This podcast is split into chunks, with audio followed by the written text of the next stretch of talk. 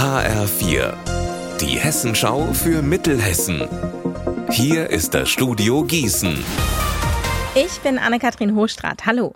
Die Bauarbeiten zum Verkehrsversuch in Gießen starten heute in die vierte und damit letzte Runde. Was das genau bedeutet, erklärt Marc Klug. Das heißt, am Anlagenring rund um die Innenstadt werden ab jetzt auch zwischen Berliner Platz und Selterstor die inneren beiden Spuren in eine Fahrradstraße umgebaut.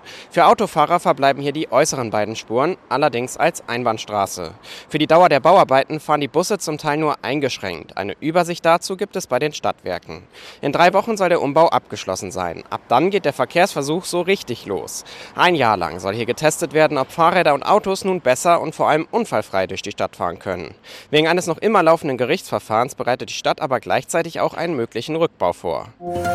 Wer zum St. Vinzenz Krankenhaus in Limburg will, soll es einfacher haben. Die Stadt möchte zusammen mit dem Krankenhaus ein Mobilitätskonzept erarbeiten.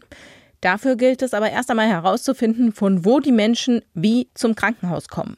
Mit dem Auto, mit dem Bus oder mit dem Rad. Und was wünschen sich die Menschen? Deswegen gibt es ab heute eine Online-Umfrage, bei der jede und jeder mitmachen kann. Sie ist zartgrün, kann so lang werden wie ein Zeigefinger und frisst nach der Paarung ihre Männchen auf. Die europäische Gottesanbeterin breitet sich immer mehr aus, auch in Mittelhessen. Mehr Infos von Alexander Gottschalk. In den letzten 20 Jahren hat sich das seltene Insekt aus dem Süden des Bundeslandes bis nach Dillenburg im Lahn-Dill-Kreis vorgearbeitet. Hier gab es die bislang nördlichste Sichtung, hat mir der Biologe Christian Geske vom Hessischen Landesamt für Naturschutz gesagt. Hintergrund für ihre schnelle Ausbreitung ist der Klimawandel. Die Mantis religiosa kommt ursprünglich aus dem Mittelmeerraum. Sie liebt es heiß und trocken. Wenn das Wetter weiter so warm bleibt, hat man deshalb ab jetzt besonders gute Chancen, die Tarnungskünstlerin zu entdecken. Am Waldrand und auf Wiesen, aber auch in Gärten oder auf dem Balkon.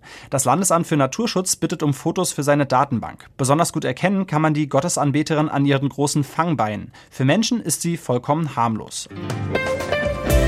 Unser Wetter in Mittelhessen. Es ist und bleibt zum Beginn dieser Woche schwül heiß. Bei 26 Grad in Breitscheid und 31 Grad in Bad Nauheim. Dabei bleibt es erst einmal trocken. Die Nacht bleibt mild, es wird über längere Zeit sternenklar. Auch morgen geht es mit der Sommerhitze weiter. Ihr Wetter und alles, was bei Ihnen passiert, zuverlässig in der Hessenschau für Ihre Region und auf hessenschau.de.